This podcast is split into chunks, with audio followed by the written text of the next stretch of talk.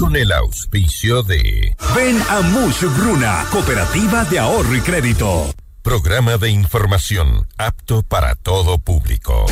FM Mundo 98.1 presenta Notimundo a la carta.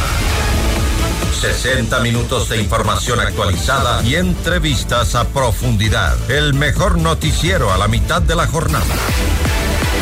Conducción, Gisela Bayona. Dirección de noticias, María Fernanda Zavala. Dirección general, Cristian del Alcázar Ponce. Este programa es transmitido en la app de OnePlus, oneplus.tv, canal 14 de Extreme, canal 14 de CNT y canal 14 y 514 de Claro TV. Notimundo a la carta. Desde los estudios más modernos del país.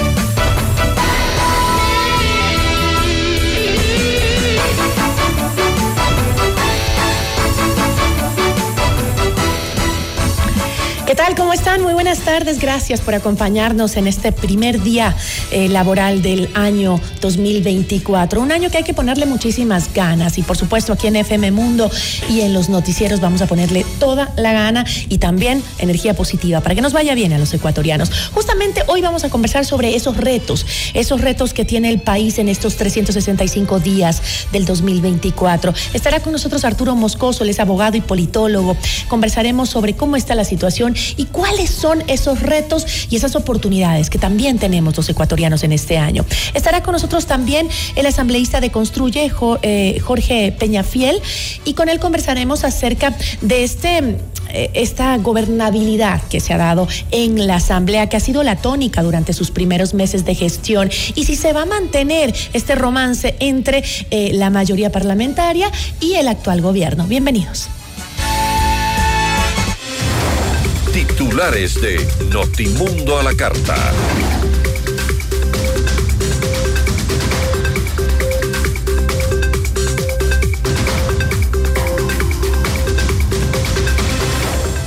El gobierno planteará la reducción de la nómina en el sector público. Hasta el miércoles 3 de enero se conocerán las preguntas de la consulta popular, anuncia la ministra de Gobierno y del Interior, Mónica Palencia. El presidente de la Asamblea, Henry Kronfle, convoca al Pleno para tratar el primer debate del proyecto de ley de competitividad energética. La Corte Constitucional admitió a trámite una demanda que busca dejar sin efecto el decreto ejecutivo con el que se asignaron las funciones a la vicepresidenta Verónica Abad. El vocal del Consejo de la Judicatura, Javier Muñoz, permanecerá en la cárcel 4 de Quito luego de que le negaran la solicitud de habeas corpus. Durante los feriados de Navidad y de fin de año se registraron más de 90 mil emergencias a nivel nacional, según el EQ 911. Entre el 31 de diciembre y el 1 de enero, al menos seis personas fueron asesinadas en Durán.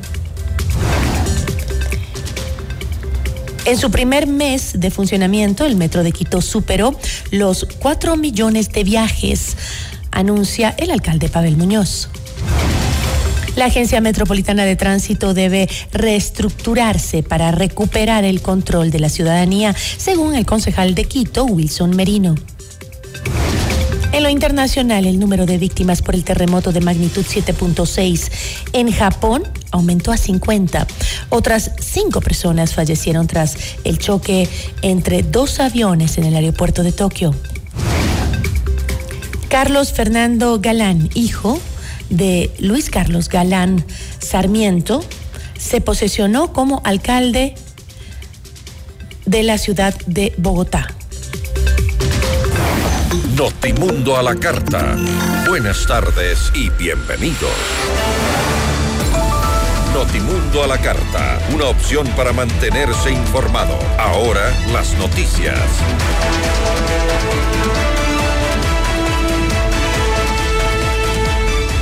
El presidente Daniel Novoa ordenó reducir la nómina en el sector público mediante los contratos ocasionales firmados por Guillermo Lazo pocos días antes de salir del poder.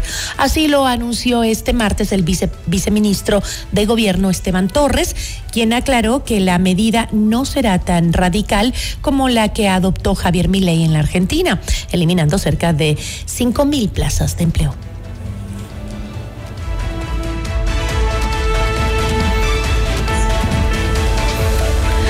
Hasta este miércoles 3 de enero se conocerán las 12 preguntas de la consulta popular que planteará el presidente Daniel Novoa. Así lo informó la ministra de Gobierno y del Interior, Mónica Palencia, en, su, en una entrevista con el periodista Carlos Vera. Por ahora, las interrogantes están siendo analizadas por el equipo de comunicación del Ejecutivo, pero los temas se centrarán en combatir la, a la inseguridad, la corrupción en la justicia, brindar seguridad jurídica, a militares, entre otros temas. Mañana o pasado mañana, a más tardar, usted estará leyendo las preguntas de la consulta. Yo no me atrevo a decir hoy cómo están, porque en este momento está en una revisión de quienes están eh, de, ya, le pregunto si algunas de ellas atacan el problema de la justicia. Sí, se está atacando el problema de la justicia. ¿Y, y puede combatir eso que la fiscal denunciaba no, no que estén tomados? No basta, no basta, no basta. No. Pero es un paso, una o dos reformas. Mm, las reformas van a venir con un proyecto de ley de cambio de el Código Orgánico Integral Penal en muchos aspectos, adelanto uno, por ciertos delitos, por ejemplo, el delito de terrorismo, yo me atrevo a decir, el delito de trata de personas, que ya no puedas beneficiarte como se beneficiaba pasado el 50% okay. de cumplimiento de la pena. Entonces presentan la, la, la, propuesta de consulta esta semana, al finalizar la semana. No, no, ni siquiera al finalizar. La, la, las preguntas están listas. ¿Y es mañana o pasado? Sí, máximo.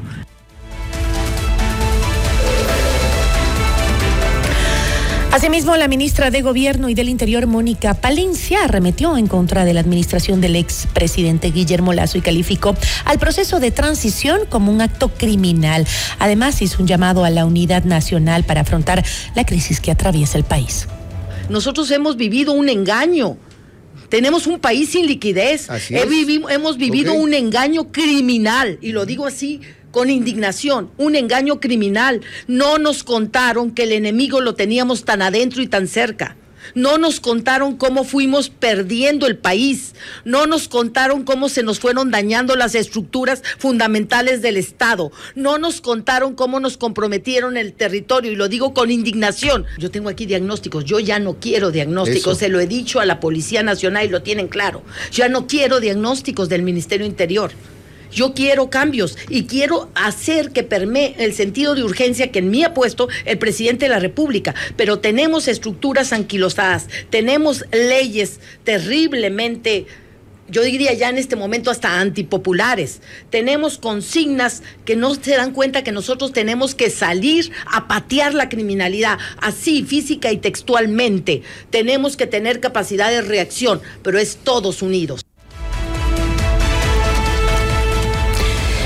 Vamos con otros temas. El pasado 31 de diciembre la Comisión de Desarrollo Económico aprobó por unanimidad el informe para primer debate del proyecto de ley de competitividad energética enviada por el Ejecutivo para afrontar la crisis en el sector eléctrico. Valentina Centeno, presidenta de esta mesa legislativa, explicó los beneficios de este cuerpo normativo. Y haciendo un breve análisis de cuáles son los principales cambios en la eficiencia que estamos promoviendo para esta cadena del sector energético, tenemos algunas cositas puntuales. En la parte de la generación, por ejemplo, esta ley va a permitir que ahora cualquier ciudadano, cualquier persona, incluyendo nosotros, miembros de esta comisión, podemos generar autoabastecimiento o generación distribuida de energía. Básicamente generar energía para poder dotarle a nuestra casa, a nuestro comercio, a nuestra industria de esa energía. Actualmente en el Ecuador, solo quienes tengan contratos regulados, que como ya sabrán ustedes, implica burocracia, implica dos o tres años de gestiones y tramitología en las distintas instituciones públicas para poder tener un título habilitante, una licencia ambiental y por lo tanto suscribir un contrato regulado, puedo yo generar autoabastecimiento. Otro de los puntos que incluye esta ley es el apoyo del sector privado para la generación de energía.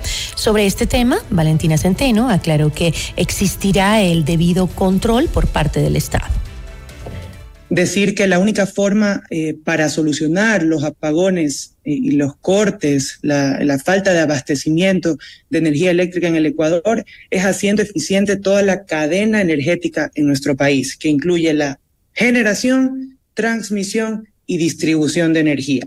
Y esta ley se centra en poder hacer eficientes estas tres etapas tanto con la participación y, el, y mejorando la institucionalidad el manejo de recursos desde el sector público, al ser este un sector eh, estratégico, como también abriendo las puertas para la participación privada con inversión necesaria, con reglas claras que en ninguno de los casos van a afectar al consumidor final ni a los intereses del pueblo ecuatoriano, porque para eso existe la regulación y la normativa clara para poder atraer la inversión.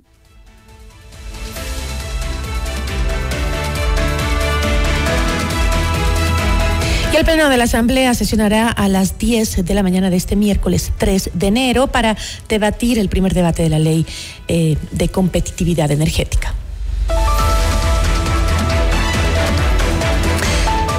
Eh, el asambleísta Leonardo Berresueta solicitó a la Comisión de Seguridad llamar a comparecer al comandante general de la policía César Zapata y al comandante de la subzona en Esmeraldas ante los últimos hechos delictivos en el feriado de fin de año. Esto con el objeto de conocer las acciones para dar con los responsables de estos hechos y que se les informe sobre el plan de trabajo para combatir la delincuencia organizada. Y la Corte Constitucional admitió a trámite una denuncia presentada por el ciudadano Gabriel Pereira Gómez, con la que busca dejar sin efecto el decreto ejecutivo número 27, con el que Daniel Novoa asignó a Verónica Abad como única función ser embajadora de la paz en Israel. En el escrito se pide también declarar inconstitucional la disposición de reestructurar la vicepresidencia. El caso está en manos del magistrado Pablo Enrique Herrería Bonet. El Instituto Ecuatoriano de Seguridad Social anunció que la institución entró en un proceso de mejora institucional a través de la optimización del talento humano. Esto con el objetivo de precautelar los recursos para los más de 34 mil funcionarios y cumplir de manera adecuada con la entrega de prestaciones a favor de los afiliados y los jubilados. El organismo aclaró que esto no afectará los servicios de salud ni las eh, prestaciones que da el IES. Notimundo a la carta. Información oportuna al instante mientras realiza sus actividades al mediodía.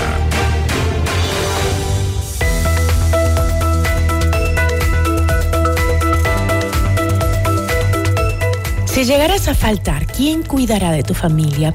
Un seguro de vida te brindará la protección que necesitas. En Credit Seguros te asesoramos con la mejor opción que se adapte a tu realidad. Contáctanos al 099-978-1822 o búscanos también a través de redes sociales como Credit Seguros.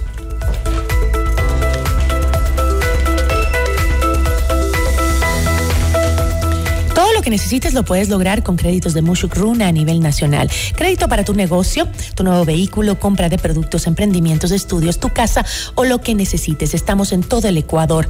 Comunícate al 098 536 6772. Ya volvemos con Notimundo a la carta. Somos tu mundo. Nuestros mejores contenidos. Suscríbete gratis a nuestro canal de YouTube FM Mundo Live. Somos FM Mundo. Comunicación 360. Inicio de publicidad. Con el auspicio de Blue Castle Ventures, empresa canadiense de tecnología que cuida y cumple tus sueños. Banco Guayaquil, 100 años. FM Mundo presenta Minuto Forbes con Cristian del Alcázar Ponce. Bienvenidos, los conductores de Tesla son los más propensos a sufrir accidentes. Según un análisis de Landing 3 de 30 marcas de autos, se encontró que los conductores de Tesla están involucrados en más accidentes que los conductores de cualquier otra marca. Los conductores de Tesla tuvieron 23,54 accidentes por cada mil conductores. Ram 22,76% y Subaru 20,90% fueron las únicas marcas con más de 20 accidentes por cada mil conductores. Encuentre Forbes Ecuador en Supermaxi. FM Mundo presentó Minuto Forbes con Cristian del Alcázar Ponce. Patrocinado por ¿Qué es la libertad financiera? Son las decisiones y oportunidades que tomamos lo que marca nuestro destino. Blue Castle Ventures te permite tener esa seguridad financiera mientras trabajamos por ti. Recibe el mejor interés por tu inversión gracias a nuestro manejo seguro y responsable. No trabajamos con criptomonedas. Desde solo mil dólares en adelante ya puedes invertir en tu futuro. Visita nuestra web bluecastleventures.ca slash invierte y gana y descubre lo que podemos hacer por ti. Blue Castle Ventures, empresa canadiense de tecnología que cuida y cumple tus sueños. Comunícate a nuestro WhatsApp 098 469 4493. Con Banco Guayaquil, ahorra y gana el 5.5% de interés sin abrir otra cuenta. Solo abre tu app e ingresa a la función Meta. Fija el monto mensual, programa el tiempo de ahorro y listo. Crea tu meta ahora y empieza a ganar el 5.5% de interés. Banco Guayaquil, primero tú. En tu mundo, esta es la hora. Son las 13 horas con 16 minutos. Seamos puntuales. FM Mundo. Hoy yo quiero vivir, decorar al estilo Living Home Center. Para construir, decorar, mejorar tu hogar. Para pisos y paredes, pues tenemos más. ¿Quieres mejorar tus ambientes? Hoy Living Home Center está aquí. Queremos verte sentir y vivir los acabados, Home Center. Decora tus sueños. Al estilo Home Center. Prima, ¿cómo está? ¿Cómo va el negocio? Bien, prima. Le hice caso y aumenté los productos gracias al crédito Muchugruna. Qué bueno, prima. Y ahora están en todo el Ecuador. Cuéntele a la familia.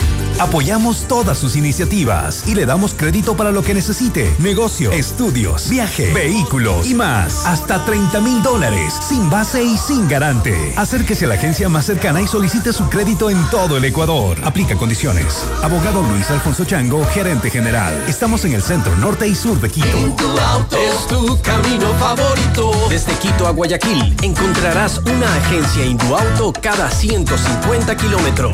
Tu auto recorre su Indu territorio. Te damos la mejor asesoría. Somos líderes en el mercado. Induauto, claramente sí factura. En Induauto somos los mejores. En Induauto hay un Chevrolet para todos. Induauto es tu camino favorito. Induauto, visítanos en Quito, Santo Domingo, Quevedo, Babahoyo, Milagro, La Aurora y Guayaquil. Somos tu mundo. FM Mundo. Somos FM Mundo. Comunicación 360. Fin de publicidad. Este programa es transmitido en la app de OnePlus, oneplus.tv, canal 14 de Extreme, canal 14 de CNT y canal 14 y 514 de Claro TV. Continuamos en Notimundo a la Carta, una opción para mantenerse informado con Gisela Bayona.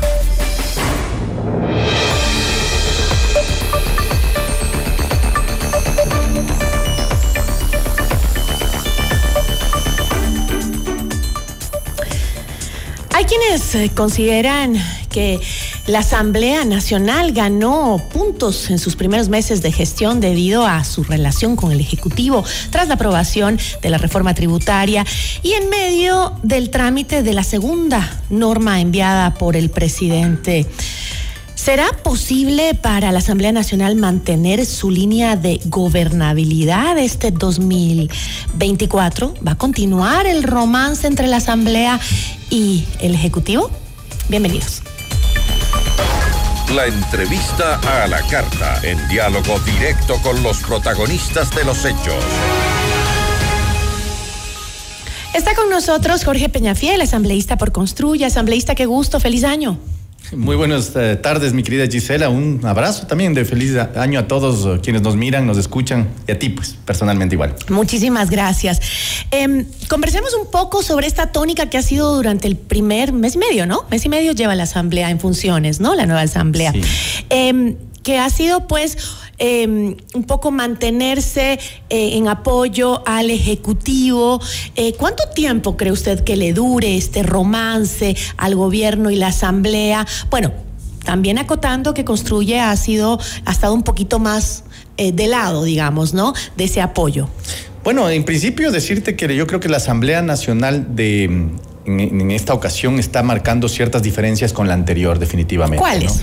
Yo creo que las diferencias está en efectivamente hacer un trabajo más vinculado a los intereses ciudadanos. Ahí tenemos algunas leyes que se han aprobado con más de 100 votos, incluidos los del movimiento Construye, al que me pertenezco, que demuestran que efectivamente existe un interés ciudadano. La ley de, salud mental, por ejemplo, la ley de, eh, la ley de riesgos, por ejemplo, es otra. Eh, hemos aprobado con un, apoyo, digamos, mayoritario y supremamente mayoritario, diría yo, y que creo que muestra efectivamente que la, la Asamblea Nacional es sensible a la situación de la ciudadanía. El tema de las Fuerzas Armadas. ¿Madurez política, como dijo el presidente? Eh, yo no sé si lo llamaría madurez. Yo creo que es más bien dicho una lógica de, de hacer lo que efectivamente fue hacer y necesita hacer la Asamblea en este momento. Es un periodo muy corto.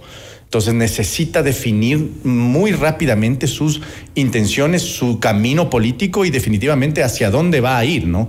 Yo creo que el pacto que se ha generado eh, para las comisiones y para las autoridades de la Asamblea Nacional es el único punto distante, digamos, con el movimiento Construye en relación a la política nacional. Nosotros tenemos una visión política diferente eh, respecto de la lucha contra la inseguridad, de la lucha contra la corrupción, de la impunidad en el país, que creo que es el punto en donde de alguna manera nos, diferenciamos. ¿no? Pero, eh, por ejemplo, este, todas las bancadas votaron a favor de la reforma tributaria, menos Construye, ¿no? Y Pachacutic me parece que tampoco. Se abstuvo, así Sí, se abstuvo. Eh, incluso el correísmo, cuando dentro de esta normativa venían este, eh, algunos temas que negó al gobierno anterior, ¿no? Sí, bueno, la ley tributaria, efectivamente nosotros teníamos varias observaciones profundas a la ley, a la norma. Creemos que esa no puede haber ley, ah, o no, debería haber leyes con dedicatoria. Y nosotros creemos que efectivamente esta ley tenía una dedicatoria clara al grupo económico al que se pertenece el presidente Novoa. Nosotros sabemos que la remisión tributaria, para darte solamente uno de los elementos de la ley, está direccionada efectivamente para beneficiar económicamente al grupo de, del presidente. Entonces, ese tipo de Pero cosas, ese tipo por de ejemplo. reformas no es la primera vez que se hace. Más bien, esa condonación de deudas que no debería hacerse nunca, eh, porque si no, uno está esperando y no paga el Estado sus tributos y está esperando a que de nuevo nos condonen. Sí, y eso es lo que ha venido pasando durante los últimos gobiernos. Yo diría que todos los gobiernos se inauguran con una remisión tributaria. Entonces, lo que hay que esperar es simplemente que cambie el gobierno para que venga una nueva remisión tributaria y pues de esa manera no pago los tributos que me corresponden. Esa es una lógica de nuestra cultura política y nuestra cultura tributaria, sin duda alguna. Pero más allá de eso, creo que la diferencia con la mayoría de la Asamblea Nacional, que es el pacto del Partido Social Cristiano con la Revolución Ciudadana y con el Partido, eh, y con el partido Gobierno ADN, es la visión de la impunidad, mi querida Gisela. Nosotros creemos que la lucha contra la inseguridad pasa necesariamente por luchar contra el crimen organizado en sus altas Usted está Hablando de, se refiere al tratamiento eh, político del caso Glass. Caso Glass, caso Metástasis y en general toda la visión de la lucha contra la impunidad. Nosotros, por ejemplo, no estamos de acuerdo con apoyar, eh, o, más bien dicho, no estuvimos de acuerdo con el tema de la autorización de enjuiciamiento del, del, ex vicepresidente Glass. ¿Por qué? Porque evidentemente eso era ilegal. Nuestra propuesta era todo lo contrario, cambiar el orden del día para poder devolver efectivamente y que no exista ese argumento ya de defensa por parte de la, de la defensa del vicepresidente en la justicia. Esa va a ser la defensa ahorita que efectivamente ya se encuentran. ¿Y usted cree que fue una estrategia ahí armada para que Viviana Veloz se quede en la presidencia mientras Jorge Cronfle se fue de vacaciones bien bonito a. se hizo el, que no, no, veía porque estaba de vacaciones. Un día de vacaciones, Gisela. me, parece, me parece que no, no, cabe. En fin, sí, esas son expresiones reales de lo que está fungiendo y haciendo la Asamblea Nacional en relación a la impunidad. Algo que es absolutamente inaceptable. ¿no? Yo creo que no podemos aceptar eso como país. ¿no? Ahora, este este romance que hay entre la mayoría parlamentaria, el Partido Social Cristiano, los correístas y ADN, el partido de gobierno, con el Ejecutivo, este podría verse afectada también con esto mismo que estamos conversando, que les afectó a ustedes, que es el hecho del tratamiento del caso eh, del ex vicepresidente Jorge Glass, porque al social cristiano tampoco como que le hizo mucha gracia. Bueno, eh, yo creo que ahí se revelan las máscaras, ¿no? Nos quitamos las máscaras todas las bancadas y vemos los intereses verdaderos, ¿no? Ante esa realidad, no cabe interpretaciones, allí están los votos de cada uno de nosotros, ¿no? Y no cabe identificar más allá del tema. Está la ausencia clara del, presidente de la Asamblea Nacional en el día de la votación, está en el momento preciso, antes de Navidad, el tema de la votación, ponerlo en el orden del día, cuando debía haber sido simplemente rechazado y enviado de, de regreso a la Corte Nacional de Justicia. En fin, esa visión de la impunidad es la que nos diferencia radicalmente de la mayoría de la Asamblea Nacional y que creemos que nosotros tenemos eh, de alguna manera la responsabilidad de decirlo, porque ese es nuestro votante, nuestro, nosotros estamos representando a ese grueso de la ciudadanía que no quiere impunidad, que quiere justicia, que quiere transparencia y que quiere llevar la política por la senda del acuerdo, sí, del acercamiento político, sí, pero también de la no impunidad y de no perdonar aquí a los, a los, a los delincuentes, finalmente. Y, es un poco mantener la coherencia con la que ustedes han eh, venido trabajando desde la campaña también, ¿no? Porque, eh, eh, claro, hay quien, el, los ecuatorianos nos damos cuenta cuando aquellos entran con un discurso, ganan votos con un discurso, llega a la asamblea y en cierta forma se alinean a lo que les conviene personalmente. Y eso los ecuatorianos estamos muy atentos. Sí, es, eso es lo que nosotros creemos también. Nuestro votante nos mandó a hacer algo a la Asamblea Nacional, que es luchar contra la inseguridad, luchar contra la corrupción y, mostrar que la, política también es una herramienta para ejercer esta dinámica de lucha contra la inseguridad, de lucha contra la corrupción. Y por eso es que nuestros votos están allí reflejados. Por eso es que hemos tenido distanciamientos con la mayoría. Por eso es que nos aislaron precisamente, querida eh, Gisela, de las comisiones más importantes de la Asamblea Nacional. Y en ninguna comisión tenemos mayoría. Eso fue matemáticamente calculado. Y claro, más allá de nuestra presencia, que en cualquier comisión la vamos a hacer de la mejor manera, sí es claro que no, no, querían nuestra presencia política en las decisiones económicas ni en las decisiones de fiscalización de la Asamblea.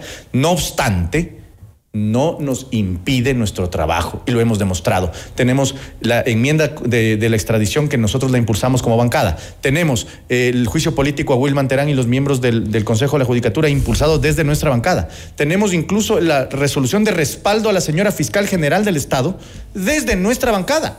Eso lo hemos hecho sin tener presencia ni en ninguna de las comisiones económicas ni tampoco en la comisión de fiscalización. Es decir, nuestro trabajo lo vamos haciendo de acuerdo a como el pueblo ecuatoriano nos ha enviado, nos ha mandado a hacer en esta Asamblea Nacional.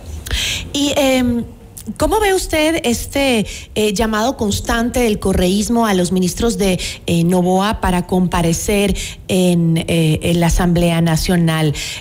hay gente que dijo, sí, hay que fiscalizar, la asamblea es parte de su trabajo, pero este llamado, por ejemplo, ahora leía que este, la Asamblea acaba de llamar a, em, a comparecer al, eh, en temas de seguridad a algunas autoridades por lo que pasó ahora durante el feriado, ¿no? Esto no obstruye un poco el trabajo que se debería hacer de lado y lado, porque la policía también está copada de trabajo. ¿No cree que esto podría afectar también esa buena relación que hasta ahora le eh, tiene eh, la mayoría parlamentaria? Yo creo que la mayoría parlamentaria va a tener su punto cúspide de, en el momento en el que comiencen los intereses electorales a primar por sobre los intereses legislativos. Es decir, no importará cuántas veces les llamen a los ministros, no importará cuántas eh, solicitudes de información envíen los asambleístas del correísmo al gobierno nacional, no importará nada, importará solamente eh, la cuestión electoral, es decir, la visión hacia las próximas elecciones y cuando ya se tengan los candidatos definidos. Si es que ya tuvieran los candidatos definidos, hasta ese día habrá un romance, habrá la luna de miel de esta, de esta mayoría y a partir de allí cada quien tomará su camino. Nosotros lo hemos dicho y lo, y lo vamos a hacer de esa manera, solamente llamaremos a los ministros, si es que depende de nosotros, cuando exista efectivamente un, un interés de fiscalización técnica, cuando haya un interés de que efectivamente se vaya a resolver con esa comparecencia algún punto específico que la ciudadanía tiene eh, preocupación o necesita esa información. Más allá de eso, nosotros no estamos para el show, nosotros estamos ahí para hacer la labor legislativa y darle a la ciudadanía esa certeza de que el movimiento construye y este legislador estamos para hacer el bien por la ciudadanía, para beneficiar a señora, a esa señora tendera, a esa madre de familia, a ese señor transportista. Esa es nuestra labor y con ese objetivo vamos a continuar en la Asamblea Nacional. Ahora, eh, también este acuerdo por la gobernabilidad eh, que, del que habla y que ha sido la tónica en esta, estos mes y medio de la Asamblea, también enfrenta un segundo reto que es justamente eh, la reforma energética, ¿no? Esta ley de competitividad energética que llegó a la Asamblea el, 20 de diciembre. ¿Cómo, cómo ve este, el futuro de esa? A ver, eh, sí, nosotros vamos a hacer observaciones técnicas de la ley. Creemos que la ley en términos generales es positiva. No me cabe duda, y hay que decirlo también, nosotros no votamos a favor o en contra por gustos o pasiones, sino identificando los verdaderos intereses que tiene, resolviéndose los problemas, efectivamente, las normas y las leyes. Esta ley la vemos positiva. No obstante, sí creemos que está impulsando una visión de la generación eléctrica y de la, y de la transmisión eléctrica, digamos, eh, estatista, que es lo que ha venido de alguna manera suscitándose desde hace algunos años. Los grandes proyectos hidroeléctricos eran los que resolverían el problema del Ecuador. Los grandes inversiones de cientos de miles de millones de dólares son los que resuelven el problema energético en el Ecuador. Nosotros creemos que más allá de que efectivamente deben haber esos proyectos, la ley, esta ley, debería permitir también la autogeneración privada de, los, de la energía. Como tiene Colombia como tiene Colombia. Que nos vende a nosotros. Como nos vende a nosotros. Porque y no la solo Colombia, que vende Chile, lo Colombia es eh, que nos vende a nosotros es privada, viene de, de, empresas privadas. Así es. Y también la autogeneración doméstica, querida Gisela, no solamente para la mediana o grande empresa que puede tener los, los millones o los cientos de miles de dólares para invertir en un proyecto de estos, sino las domésticas, en donde incluso podría darse que las casas pueden tener paneles fotovoltaicos, por decirle un ejemplo, y poderse autoabastecer en mucha cantidad de energía por sí mismo y amortizar su inversión. Los proyectos inmobiliarios privados, que en vez de ofrecer grandes servicios comunales o grandes eh, beneficios comunales en, los edificios, en los proyectos o conjuntos inmobiliarios, ofrezca energía privada para sí mismo, de tal manera que con paneles fotovoltaicos o sistemas eh, que los técnicos los conocen mucho mejor, puedan autoabastecerse de energía y evitarle dolor de cabeza. Y por lo menos en los momentos eh, difíciles, porque sabemos que esa energía es simplemente para eh, suplantar aquello que puede faltar, ¿no? Porque abastecerse totalmente de una, ni, ni, un departamento podría durante todo el año mantenerse así, eh, creo yo, porque también el tema, no, podemos seguir viviendo el tema climático, ¿no? Pero es una iniciativa en todo caso que se ve con buenos ojos en la Asamblea. Sí, yo creo que en términos generales está bastante bien. No obstante, repito, sí vale la pena agregar estos elementos, ¿no? la visión privada de la autogeneración y sobre todo el mejoramiento de las condiciones para que esta inversión pequeña, doméstica, pueda darse en el Ecuador. Eh, exención tributaria, por decirle un ejemplo, para paneles fotovoltaicos domésticos, para el sistema. Incentivar este. Incentivarlo de alguna manera, mejorarlo, para que la persona que va a comprar un departamento en un alto, un alto, un lugar que sea muy, muy cotizado, tenga la posibilidad de tener energía propia y no depender del Estado ecuatoriano, quitándole así un dolor de cabeza al Estado y además mejorando las condiciones de proveeduría de energía que necesita. Esta ley también entra eh, como eh, proyecto económico urgente, ¿no? Entonces tendrá que tramitarla para este mismo mes. Sí, inmediatamente ya está el informe para primer debate aprobado. El día de ayer lo terminaron de aprobar o antes de ayer, me parece. Eh, y estamos ya con el Pleno el día de mañana convocados para atender esta ley específicamente en primer debate. Nosotros tenemos ya preparado una batería de observaciones en, relación a lo que... Entre las que me acaba de mencionar. Fundamentalmente es darle la posibilidad... Al sector privado. Al sector privado y a las condiciones domésticas, que lo creemos muy importante. En, gran parte del mundo esto no es nada nuevo. Esto existe y se da y funciona perfectamente. El Ecuador es uno de los países que más luz solar tiene en el año. Es, me parece que es el que más tiene en el año. Y puede utilizar esa energía también domésticamente y evitar que efectivamente sea el Estado, el papá Estado, el que Más nos luz solar, hay que aclarar. porque de la otra no. Eso tiene toda la razón, Gisela. Yo le agradezco muchísimo, Jorge. No, a usted, Gisela, siempre es un placer. Muchísimas gracias y una muy buena tarde. Igual para usted y un feliz año. Jorge Peñafiel, asambleísta por Construye. Notimundo a la carta. Información oportuna al instante mientras realiza sus actividades al mediodía.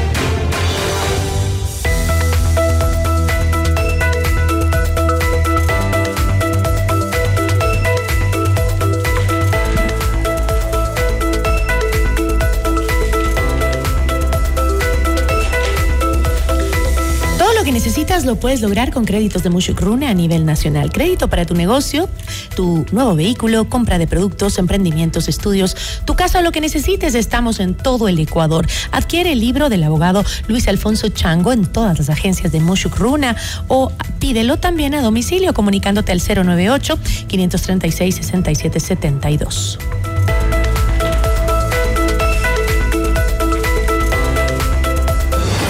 volvemos con Notimundo a la carta. Somos tu mundo, FM Mundo.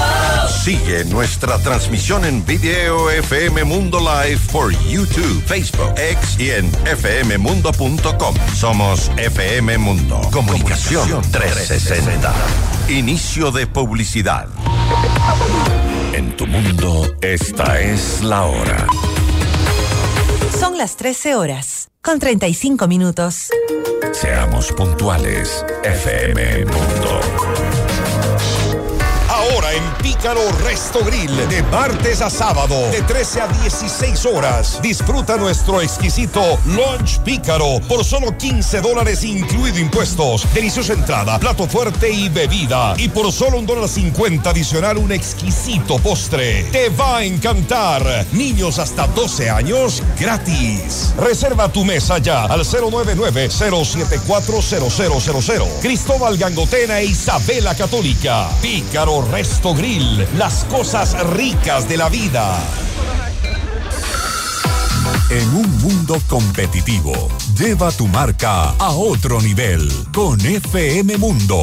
Promociona tus productos y servicios con nosotros. Publicidad 360 en radio y todas nuestras plataformas a tu medida y con resultados. Contáctanos a ventas arroba fmmundo.com 099 003 8000. Hacemos comunicación a otro nivel. Somos FM Mundo. Indoauto, el concesionario Chevrolet con más de 50 años de trayectoria, combina experiencia e innovación para brindarte el respaldo y la asesoría que necesitas. El Indu Territorio es confianza, garantía y servicio personalizado. Encuentra una agencia Indoauto a cada 150 kilómetros entre Quito y Guayaquil. Descubre el Indu Territorio y vive la mejor experiencia en ventas y servicio. En Indoauto tenemos un Chevrolet para todos. Visita nuestra agencia en Quito, ubicada en las Naciones Unidas 1780 y América.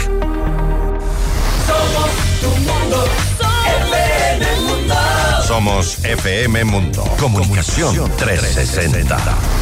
Fin de publicidad. Le invitamos a escuchar nuestro siguiente programa. 14 horas. Café FM Mundo. Con Nicole Cueva, Carla Sarmiento y Marisol Romero.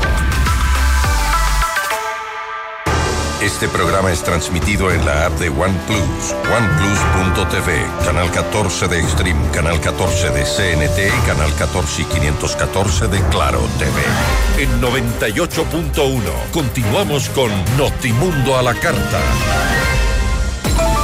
Notimundo a la carta, una opción para mantenerse informado. Ahora las noticias.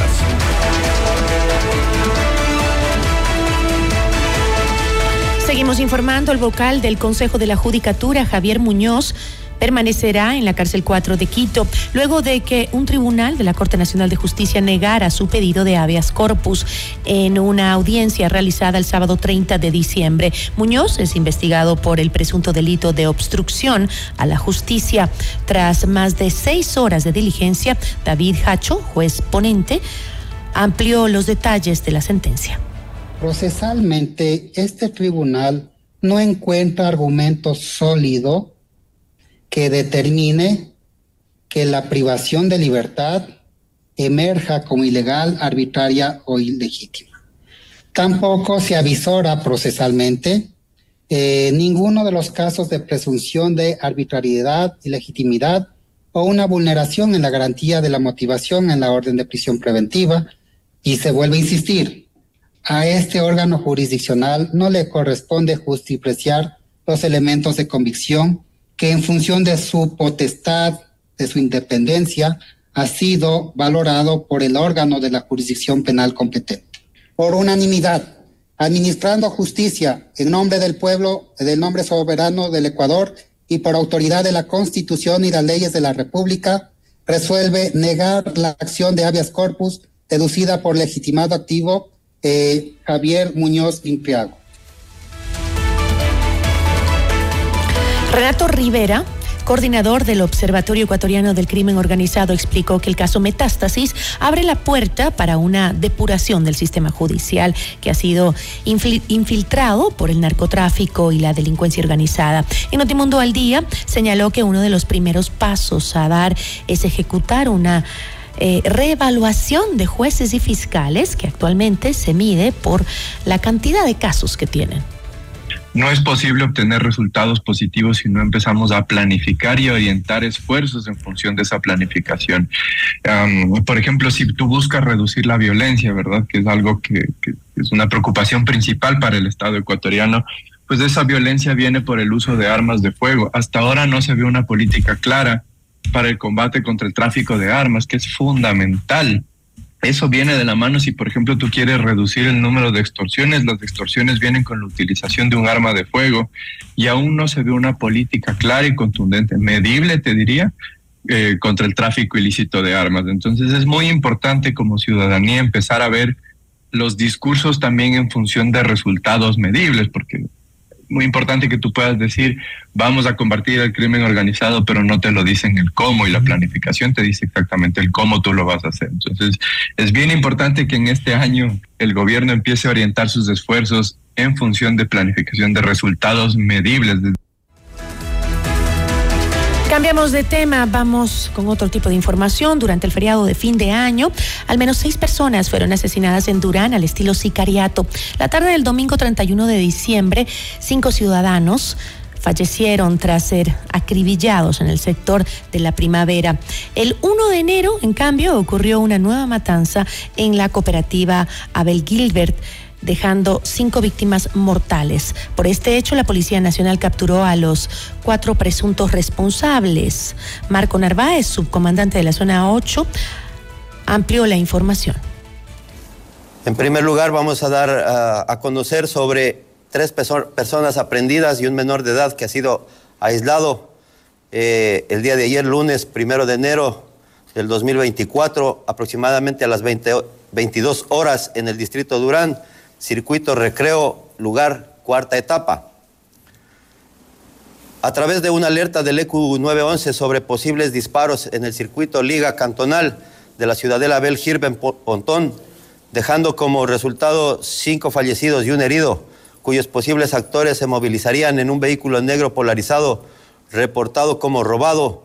Nuestras unidades logran ubicar dicho vehículo en el circuito recreo del distrito Durán, en cuyo interior se encontraban cuatro personas de sexo masculinos, entre ellos un menor de edad, quienes al notar la presencia policial intentan, intentan darse a la fuga, realizando detonaciones en contra de la humanidad de los servidores policiales. El Servicio Integrado de Seguridad del ECU 911 informó que durante los feriados de Navidad y fin de año se atendieron más de 90 mil llamados de emergencia, la mayoría en materia de seguridad, gestión sanitaria, tránsito y movilidad, servicios municipales, entre otros. La institución precisó que solo en Año Nuevo hubo una reducción del 5% en los sucesos registrados en 2022, donde existieron 37 mil reportes a nivel nacional.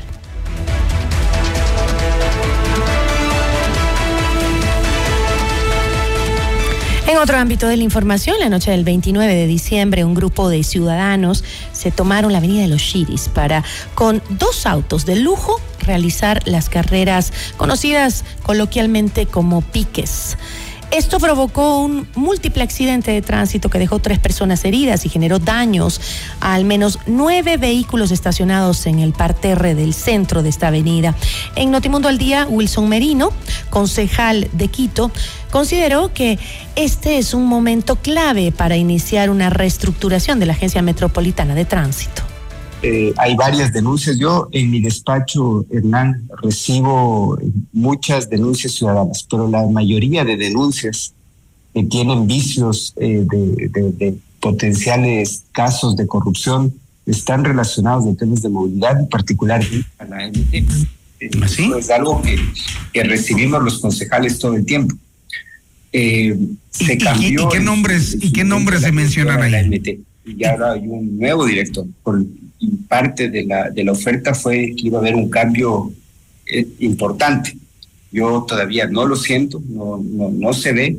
Yo veo a los agentes de la AMT más preocupados en el pico y placa eh, que en controlar eh, el correteo de los buses, por ejemplo.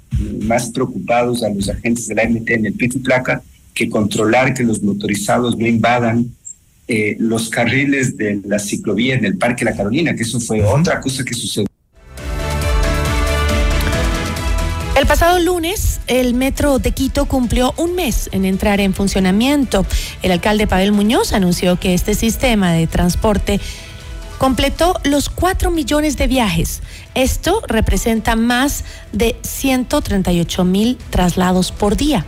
Además, el sistema integrado de seguridad del ECU 911 ha atendido 221 emergencias, la mayoría de ellas registradas en la estación de la Universidad Central.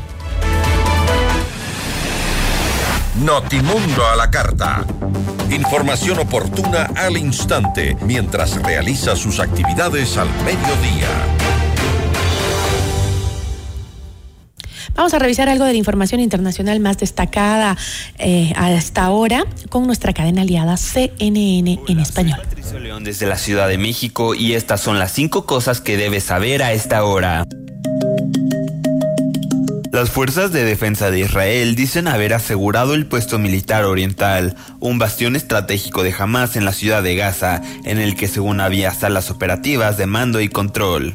Las FDI agregaron que habían descubierto un búnker subterráneo de Hamas, desde donde dirigía la guerra en Gaza. Según la versión militar israelí, el complejo subterráneo tenía 20 metros de profundidad e incluía grandes salas operativas y escondites para los líderes de Hamas. Añadieron que tres soldados de las FDI murieron en combate cuerpo a cuerpo. CNN no puede verificar los detalles facilitados por las fuerzas de defensa de Israel. El líder del principal partido de oposición de Corea del Sur, Lee Chae-myong, se está recuperando de una cirugía después de haber sido apuñalado en el cuello durante una visita a la ciudad sureña de Busan el martes. Según un responsable del Partido Democrático, Lee recorría las obras de construcción del nuevo aeropuerto de Gaducto cuando fue atacado mientras hablaba con una multitud de periodistas. Lee fue sometido a una cirugía de reconstrucción venosa y se está recuperando en la unidad de cuidados intensivos. Según la policía de Busan, el agresor, que fue arrestado en el lugar, es un hombre de unos 60 años. Agregan que se acercó a Lee para pedirle un autógrafo antes de llevar a cabo el ataque con un cuchillo de 18 centímetros de longitud comprado en línea. La policía de Riverdale en Utah dijo que encontró al estudiante de intercambio Kai Shuang de 17 años reportado como desaparecido el pasado jueves por su escuela secundaria. Según un comunicado de prensa emitido este domingo, sus padres en China se habían puesto en contacto con la escuela secundaria después de recibir una foto pidiendo rescate por su hijo y haber enviado 80 mil dólares a cuentas bancarias en China debido a las continuas amenazas de los secuestradores. Según un comunicado de la policía, lo encontraron en un campamento improvisado en las montañas cercanas a Brigham City, utilizando los registros bancarios y telefónicos de Shuang. El joven se encontraba ahí tras seguir instrucciones de sus cibersecuestradores de aislarse. Más de una semana después de que se denunciara su desaparición, los agentes de policía de Provo recogieron a Shuang el 20 de diciembre mientras al parecer intentaba acampar según el comunicado. Preocupados por su seguridad, organizaron su traslado a Riverdale y se pusieron en contacto con su familia de acogida. La policía de Riverdale declaró este domingo que Shuang estaba siendo manipulado y controlado por los cibersecuestradores entonces, pero que no se le había dicho a nadie. Un avión de Japan Airlines con 367 pasajeros ardió en llamas en el aeropuerto de Tokio Haneda tras estrellarse con un avión de la Guardia Costera de Japón, el cual debía volar a la prefectura de Niigata para ayudar en las labores de socorro tras el terremoto. Según la cadena pública japonesa NHK, que cita a la policía local, cinco miembros de la tripulación del avión militar murieron. NHK informó citando a los bomberos locales que 17 pasajeros del vuelo 516 de Japan Airlines resultaron heridos en el accidente. Un representante de Japan Airlines dijo que se está investigando los detalles y la causa del incendio del avión. La futbolista española Jennifer Hermoso declaró a puerta cerrada este martes en un juzgado de Madrid en la investigación por posible agresión sexual contra el expresidente de la Federación Española de Fútbol, Luis Rubiales. El exdirectivo besó en la boca a la futbolista, algo que Hermoso asegura ocurrió sin su consentimiento tras la victoria de la selección española femenina en la Copa del Mundo el pasado mes de agosto. La vista forma parte de la fase de instrucción del caso. Un juez de instrucción de la Audiencia Nacional, que dirige la vista, decidirá posteriormente si se envía el caso a juicio. Rubiales enfrenta a dos cargos por presunta agresión sexual y también por presunta coacciones, acusado de presionar más tarde a Hermoso para que dijera que el beso había sido consentido, según dijo un fiscal de la Audiencia Nacional a CNN justo antes de las vacaciones de Navidad. Eso es todo en esta edición de CNN 5 Cosas. Para más información sobre estas historias y conocer las últimas noticias, siempre puedes visitar cnne.com diagonal 5 Cosas. Desde la Ciudad de México les informó Patricio León. Sigan conectados e informados a través de cnne.com. Notimundo a la carta. Información oportuna al instante mientras realiza sus actividades al mediodía.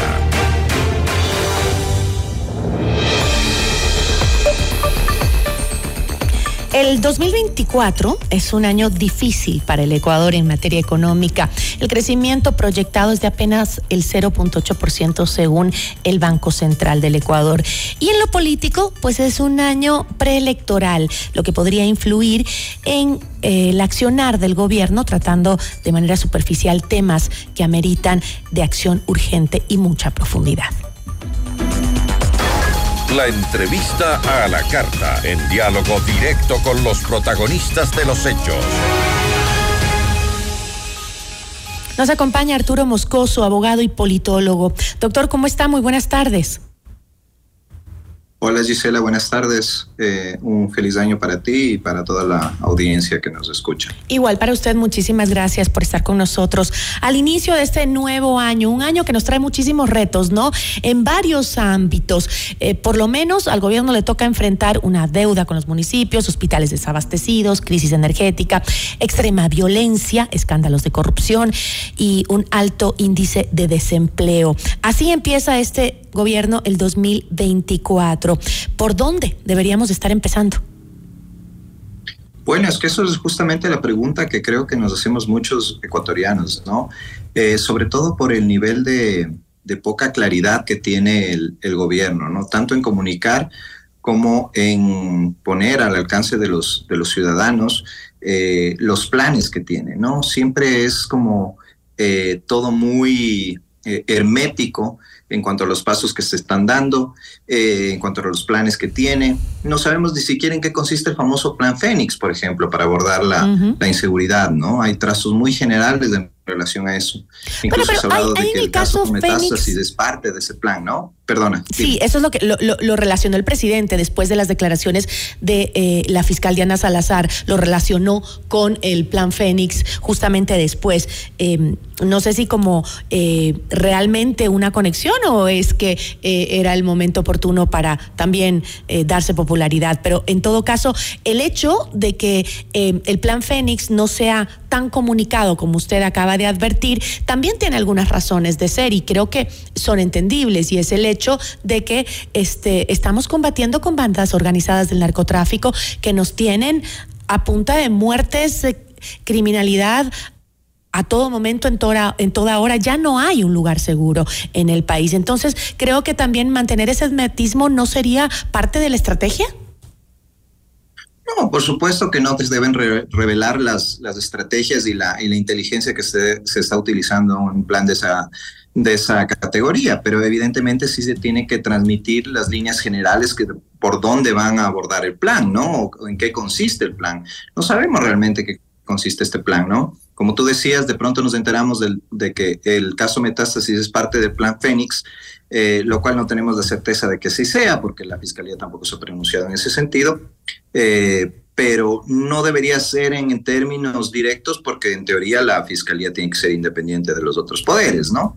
Eh, y así en todo, ¿no? Tenemos, tenemos leyes que no se socializan, leyes que salen de, del escritorio del presidente y que no han pasado por ninguna discusión previa. Eh, y que luego no sabemos cuáles son las consecuencias reales que van a tener sobre la ciudadanía. ¿Qué otras leyes hay? ¿Cuándo se va a llevar a cabo la consulta? Se habla de marzo del próximo año. A mí me parece eso ya un término un poco eh, laxo para tener una, una, consulta exitosa. No sabemos con claridad cuáles son las preguntas que van a estar ahí. Eh, todo parece como improvisado, ¿no? Todo parece como que se hace al apuro, sobre la marcha. Eh, creo yo que eso tiene mucho que ver con el hecho de que eh, Daniel Novoa gana la presidencia contra todo pronóstico, ¿no? El paso a segunda vuelta fue sorpresivo para todos. Y el triunfo en la segunda, pues ya era más previsible frente a esta dicotomía correísmo-anticorreísmo que, que siempre marca nuestra política. Eh, pero al final, me parece a mí que tenemos un presidente que no está muy claro de cuáles son los pasos a seguir en su gobierno, ¿no? Y eso es gravísimo porque es un gobierno muy corto, y en el que en teoría el presidente electo se va a presentar a la reelección. Eh, además, dentro del marco de un acuerdo. ¿Cómo afecta eso? Con el correísmo y el cristianismo, que no sabemos por dónde va tampoco, ¿no? Bueno, hasta ahora le ha resultado bien al presidente, ¿no? Ese, e, ese, esa gobernabilidad, justo hablábamos con eh, un asambleísta de Construye antes de empezar su entrevista y él eh, comentaba que, que sí que, bueno, hay un, una digamos, una forma de ver ahora de la Asamblea con más responsabilidad hacia su trabajo y están tratando de llevar una gobernabilidad que le aporte al país con los intereses de la ciudadanía. Sin embargo, sí, ¿cuánto le podría durar ese, ese romance idílico que tiene ahora el presidente con la Asamblea? Incluso cuando ves que este, se pasan leyes que tienen puntos que fueron tratados en el gobierno de Guillermo Lazo y que fueron negados por el mismo correísmo. Y ahora sí, sí le dicen sí al presidente Novoa. Sí, claro, justamente eso llama la atención, ¿no?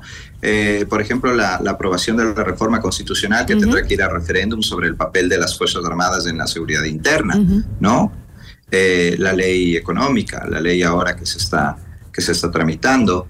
Eh, no, no sabemos además qué es lo que está dando a cambio el gobierno, o solo es por responsabilidad de la Asamblea eh, yo quisiera pensar que es así, pero realmente conociendo el nivel de nuestra clase política y el, y el, y el nivel de los asambleístas que están ahí, muchos que fueron parte de la, de la peor asamblea que hemos tenido, que fue la pasada y que fue, y que fue pues disuelta por, por el decreto de muerte cruzada, eh, no sé hasta dónde podemos confiar en que realmente estén eh, pensando en el país y no hay en realidad un acuerdo que hasta ahora no sabemos bien de qué va y que bien podría incidir en el tema de la impunidad, ¿no? Que eso es lo que creo más, más preocupa, ¿no? Impunidad de justamente los líderes del partido, eh, que es la primera mayoría en la, en la asamblea y que ha sido eh, eh, importantísimo para aprobar estas, estas leyes, estas reformas, ¿no? Bueno, creo que justamente ahí está el reto del sistema judicial, ¿no? El ámbito judicial ahora con el escándalo de metástasis ha mm, demostrado que hay un trabajo que se está haciendo. Ahora el reto está en que se mantenga la independencia en el sistema judicial y que eh, pueda durante el 2024 demostrar que es capaz de dar trámite a estos casos tan bochornosos que han empañado eh, a la misma justicia. Hacerlo no va a ser fácil porque es un caso que involucra al mismo sistema judicial, uno que todavía no ha sido depurado ni siquiera. Claro, por supuesto, eso es lo que justamente te iba a decir, ¿no? Lo que ha revelado el caso Metástasis me parece a mí que solo es la punta del iceberg, ¿no? Eh, ¿Qué habrá debajo? ¿Qué habrá, ¿Qué habrá detrás de todas estas de todas estas revelaciones que vayan haciendo justamente los que ahora están implicados, ¿no? ¿Hasta dónde va a ir esto? Eh, hasta dónde hasta dónde va la penetración del, del narcotráfico del crimen organizado en la, en la institucionalidad ecuatoriana incluyendo la justicia no eh, qué seguridad podemos tener que de que esta de que este caso vaya a llegar a buen puerto luego con jueces que son los que tendrán que juzgar justamente a sus ex colegas o a los involucrados en este caso, ¿no? Eh, y con no solo con la extorsión de la que pueden ser sujetos los, los jueces, sino con, con la misma amenaza, la intimidación, ¿no? Eh, de la que hace mucho uso, pues, del el crimen organizado. Entonces, no es un tema fácil y no, y no, no sé hasta dónde pueda llegar la justicia realmente, ¿no? ¿Cree que eh, va a estar a prueba la justicia ecuatoriana en este 2024? Porque tiene importantes casos judiciales que tramitar y, la, y yo creo que la sociedad está pendiente de esos casos que han sido muy sonados por la prensa y por los niveles de corrupción que llevan. Sí, por supuesto, va a estar a prueba una justicia que hemos visto que no es una justicia que funciona bien, es una justicia que tiene muchos problemas, no solo el de la penetración del crimen organizado, sino también problemas de jueces mal preparados, jueces que no conocen las materias que, sobre las que tienen que resolver, eh, jueces que se inclinan por simpatías o antipatías por ciertas eh, por cierta, por cada una de las partes que pudieran estar eh, participando en, un juicio o litiguen en un juicio. Entonces realmente no es solo un problema de eh, corrupción y de penetración del crimen organizado, es un, problema en general de cómo está funcionando la justicia y qué tipo de justicia tenemos, ¿no? Pero además lo que usted dijo, este remesón sí nos muestra lo que ya sabíamos los ecuatorianos, lo podrida que estaba nuestra justicia por dentro, pero... Em, vemos que sí, es, eh, es específico sobre un tema, pero ¿cuántos otros habrá dentro de la justicia. Hay que cambiar, hay que eh, reformar em, incluso la forma de evaluar a los jueces o a los funcionarios de justicia, pero primero que eso, habría que hacer una depuración interna muy, muy grande e inmediata. Sí, por supuesto, por supuesto, una depuración muy, muy seria sobre todo, ¿no? El problema, Gisela, es que los jueces, eh, como te decía antes, también están sujetos a intimidación y extorsión, ¿no? Entonces pensemos en un juez en un cantón alejado eh, que se vea intimidado para liberar o, no condenar a, delincuentes eh, detenidos por, por, tráfico de drogas eh, o por algún otro delito relacionado y que al juez se le amenace para que, para que no, no inicie un juicio o al fiscal para que no presente cargos. Entonces, no solo el hecho de, de, hacer una depuración de la justicia, sino también de brindarle a la justicia las herramientas suficientes como para que pueda desempeñar su trabajo eh, con tranquilidad y que una sentencia no ponga en peligro la vida de, de un juez o, una, o una eh, o un inicio de un proceso penal no ponga en, peligro la vida de un, de un, fiscal o de su familia, ¿no? Eso también hay que considerar, ¿no? Y eso pasa también por el tema de la seguridad y qué planes tiene el gobierno para la seguridad, que tiene que ser global, ¿no? Sí, y pero, pero creo que, que, la prueba mayor o la prueba de fuego está en cinco específicos casos eh, que está tratando ahora la justicia en el Ecuador y que la sociedad está pendiente. Uno de esos es efectivamente el caso Metástasis, pero también está el tema de Danilo Carrera, también está algunos casos que eh, rondan por el expresidente Lenín Moreno y la muerte de Fernando Villavicencio. Ese es otro tema que le tiene eh, una deuda a la justicia a la sociedad ecuatoriana, ¿no? Todo eso gira en torno a lo que estamos viviendo también para este 2024. Claro, por supuesto. Por supuesto. Eh, y no solo eso, algunas otras cosas más, ¿no? Además de una justicia que eh, no puede solo primar ciertos casos versus eh, o en beneficio de otros, ¿no? Tiene que haber un tratamiento igualitario para todos los que exigen justicia, porque justamente es que además del problema más grave que genera esto, Gisela, es que la gente deja de confiar en la justicia. La gente deja de confiar en la justicia y eso implica que deje de confiar en general en la institucionalidad, lo que a su vez genera corrupción y genera desconfianza en la misma democracia. Entonces la gente empieza a pensar que la democracia no es un buen sistema, que hay sistemas alternativos que pueden servir más. El tema de hacer justicia por su propia mano, por ejemplo, ¿no? Esos, Se ha vuelto muy común. carteles que vemos en la misma ciudad de Quito, donde dicen ladrón, ladrón cogido, será quemado, ¿no? Sí, en mi barrio hay eh, uno. mi barrio. Salí el otro día y vi el letrero grandote. Bueno, eso es lo que hemos llegado, porque justamente lo que usted dice, no tenemos fe, no tenemos confianza, no creemos en la justicia. Y sin justicia no hay nada. No hay democracia, no hay nada, no, no hay absolutamente nada. Es un desorden total.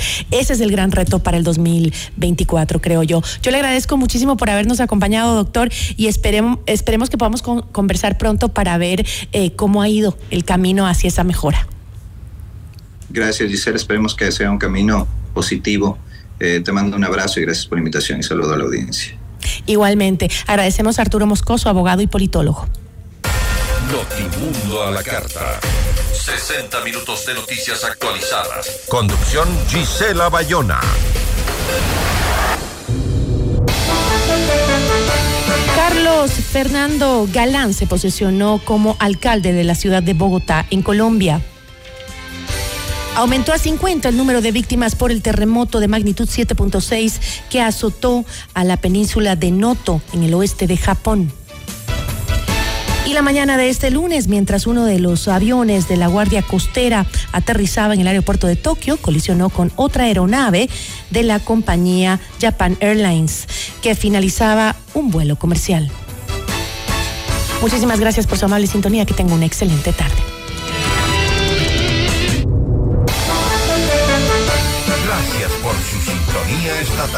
FM Mundo 98.1 presentó Notimundo a la carta. 60 minutos de noticias actualizadas y entrevistas. El mejor noticiero a la mitad de la jornada. Conducción Gisela Bayona. Ingeniería de sonido Darío Gutiérrez. Producción FM Mundo Live Javier Merino. Dirección de arte Laili Quintero. Coordinación y redacción Fernanda Utrera. Redacción y redes sociales José Martín Muñoz. Dirección de noticias María Fernanda Zavala. Dirección general Cristian del Alcázar Ponce. Notimundo a la carta. Con el auspicio de Ven a Mush Bruna, Cooperativa de Ahorro y Crédito.